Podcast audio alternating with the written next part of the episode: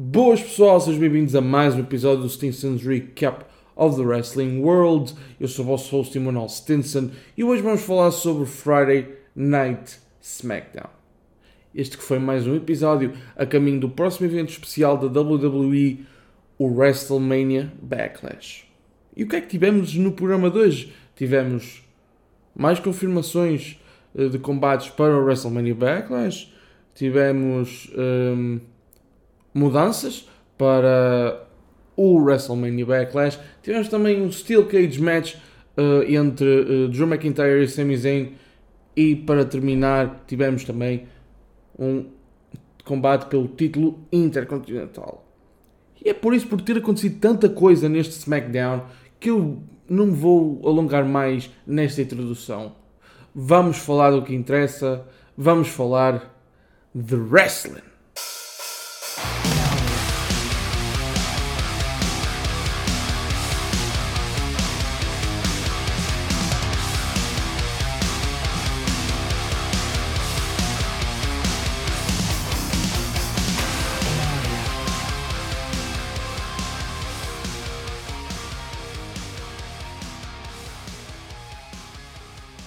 Começamos este SmackDown com esse combate Steel Cage entre Drew McIntyre e Sami Zayn.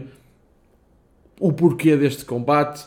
Porque nas últimas semanas, nomeadamente eu acho que o mais chocante foi a semana passada, em que tivemos um Lumberjack match entre estes dois lutadores e o objetivo era fazer com que Sami Zayn não voltasse a, sair, a fugir, como tinha acontecido em semanas anteriores. Uh, e por incrível que pareça, Drew McIntyre, a semana passada, uh, fez um dive para fora do ringue, para cima dos Lumberjacks, e com, esta, e com aquela distração toda, Sami Zayn fugiu novamente pelo público. Mas ao fugir, Adam Pearce apareceu e anunciou este combate para que Sami Zayn não voltasse a fugir. Mas mesmo assim, no início do combate, Sami Zayn tentou fugir, evitou que o árbitro fechasse a porta, mas sem sucesso. Uh, tentou fugir a Drew McIntyre e ia fugir rapidamente, ia tentar subir rapidamente a jaula para tentar sair, uh, mas depois uh, Drew McIntyre apanhava-o sempre e uh, não, não estava a ser possível isto acontecer. Uh, Zayn ainda conseguiu ali uma luva kick contra as grades, o que eu pensei que, ok, se calhar Sami Zayn vai conseguir sair.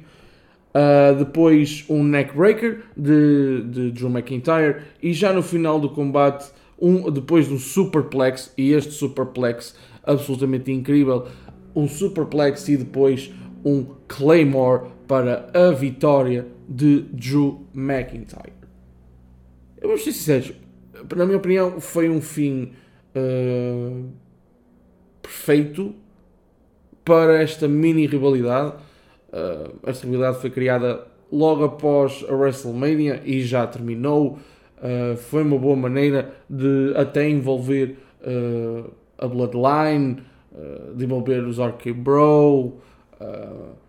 e foi, Sami Zayn é, é, é, um entertainer bastante bom que, e, e ele não é só ele, obviamente, mas ele é um dos elementos que torna uma storyline interessante, na minha opinião claro, com a ajuda de Drew McIntyre e todos os envolvidos, mas uh, há certos fios que o papel desejado só consegue ser entregue por certas e determinadas pessoas, neste caso lutadores, superstars, e este tipo de, de feuds é Sami Zayn, na minha opinião.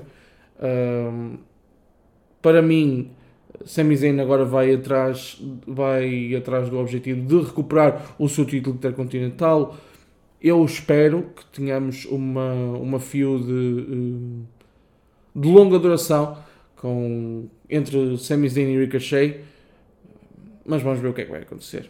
Né? Uh, depois tivemos um backstage segment em que Charlotte Flair foi entrevistada e falou sobre o, um, o WrestleMania Backlash, o seu combate com Ronda, que é um Quit match. Ela própria vai dizer que vai, diz que vai fazer Ronda Rousey dizer I Quit. Também falou sobre o, um, o desafio 2, que é um I Beat the Clock High Quit Challenge. Um, e ela diz que o vai ganhar sem sombra de dúvidas.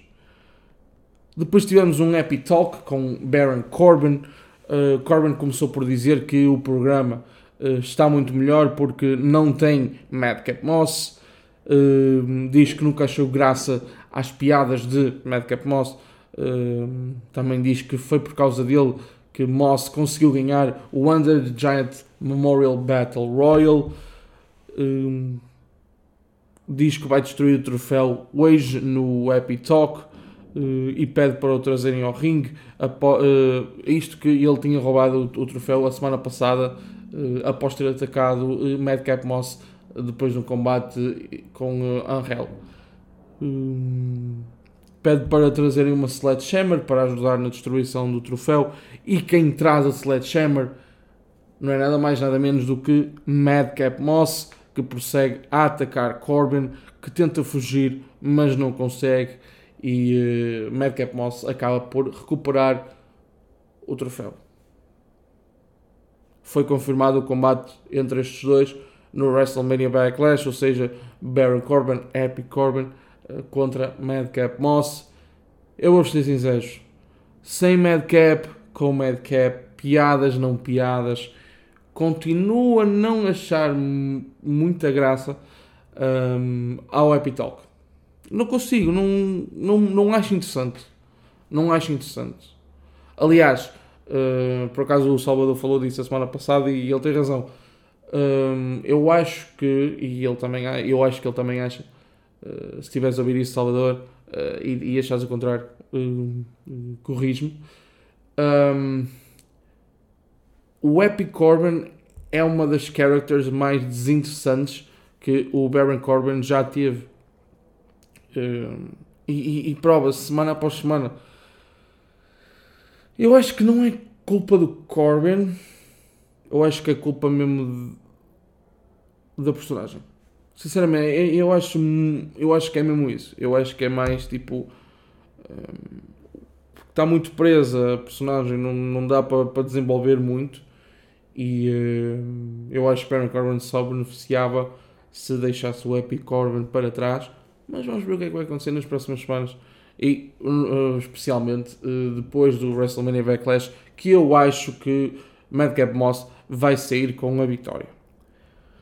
Depois tivemos o combate pelo título uh, intercontinental Ricochet contra Shanky, sim, o parceiro de Jinder Mahal.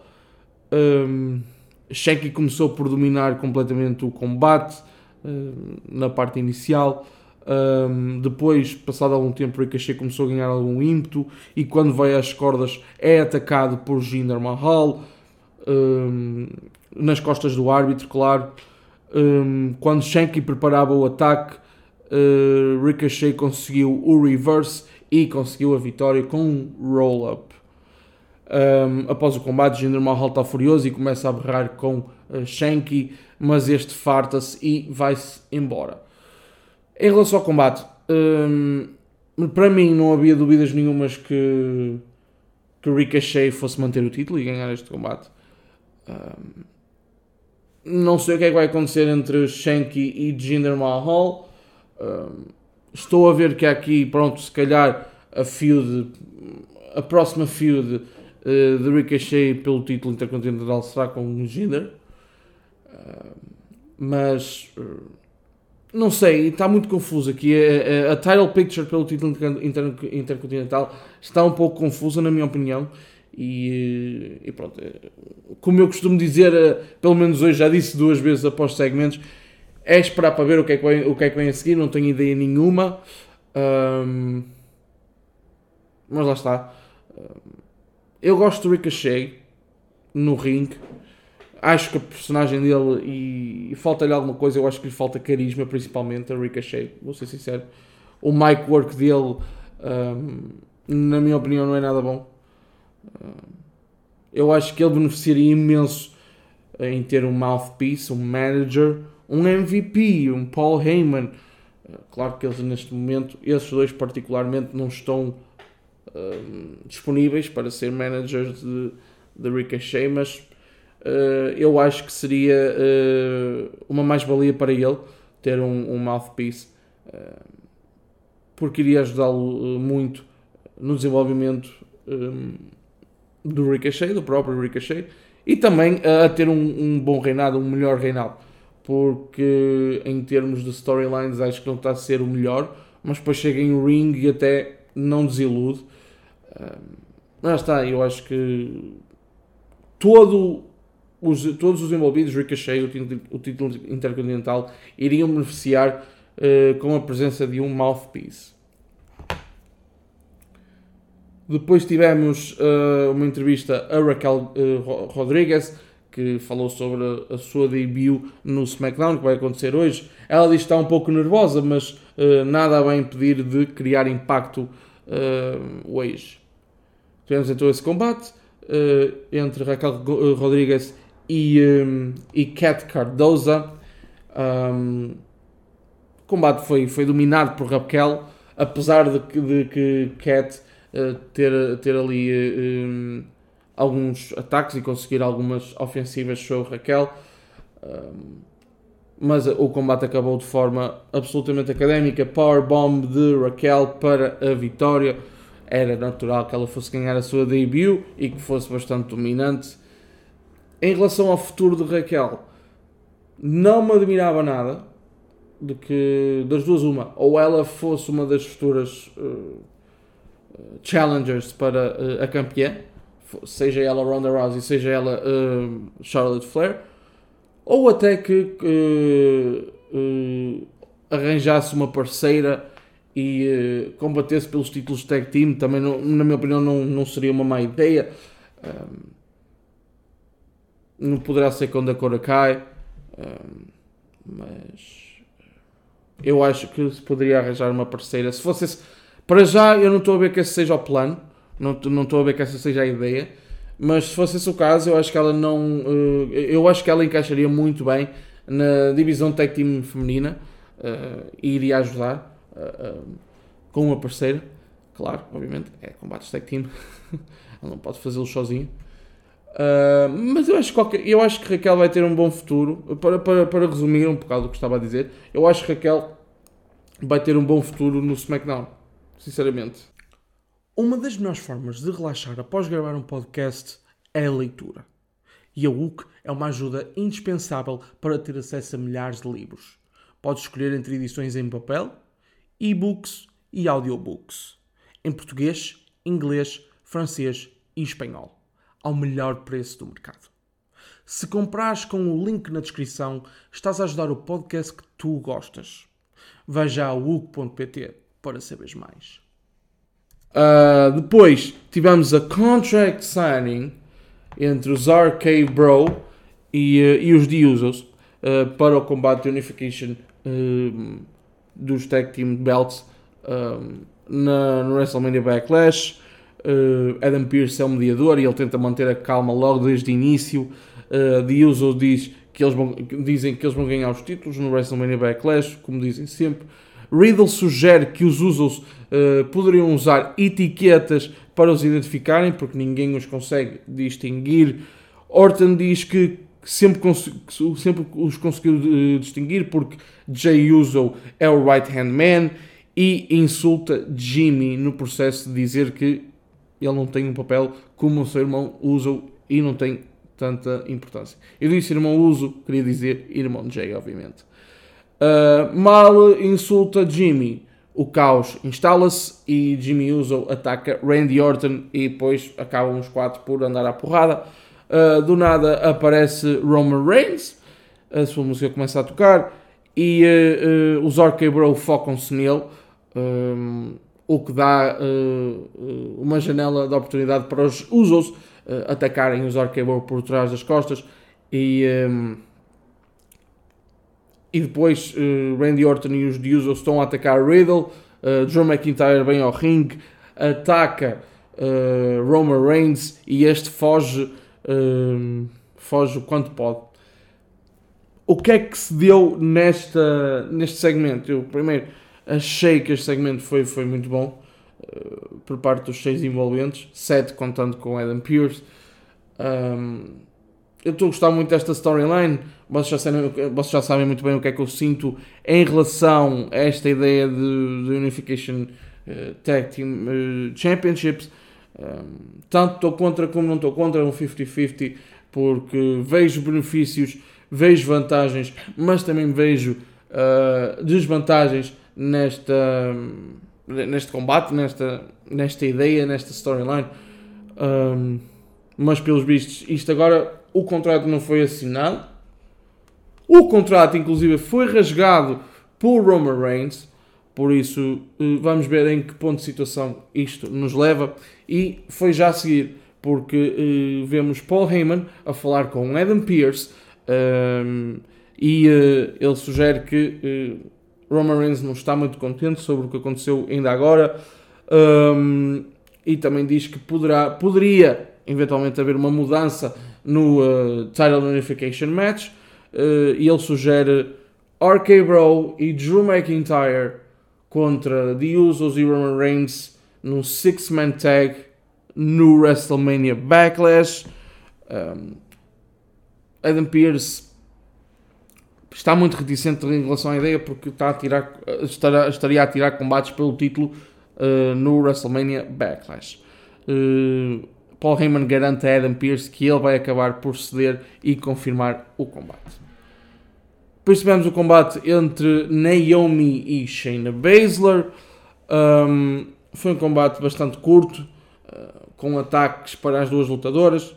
Um, e já no final do combate, uh, Naomi venceu com um roll-up e depois é imediatamente atacada por Natalia. Uh, Sasha Banks bem tenta salvar a sua parceira, mas acaba por ser obrigada a ver Baszler a lesionar uh, o braço de Naomi. Natalia e Naomi, no fim disto tudo, estão bastante contentes uh, com o que acabou de acontecer. Entretanto, o combate, o Six Man Tag sugerido por Paul Heyman, foi confirmado. E teremos então os RK Bro com Drew McIntyre contra The Usos e Roman Reigns. Neste momento, nenhum dos títulos está em jogo. Um, mas se eventualmente for winner take all, ou seja, todos os títulos em jogo e uh, os títulos irem para a equipa que vence o combate, todos os títulos. Uh, neste caso, eu acho que não há dúvidas nenhumas em que a Bloodline vai ganhar esse combate. Se, caso, uh, se, essa estipulação seja posta.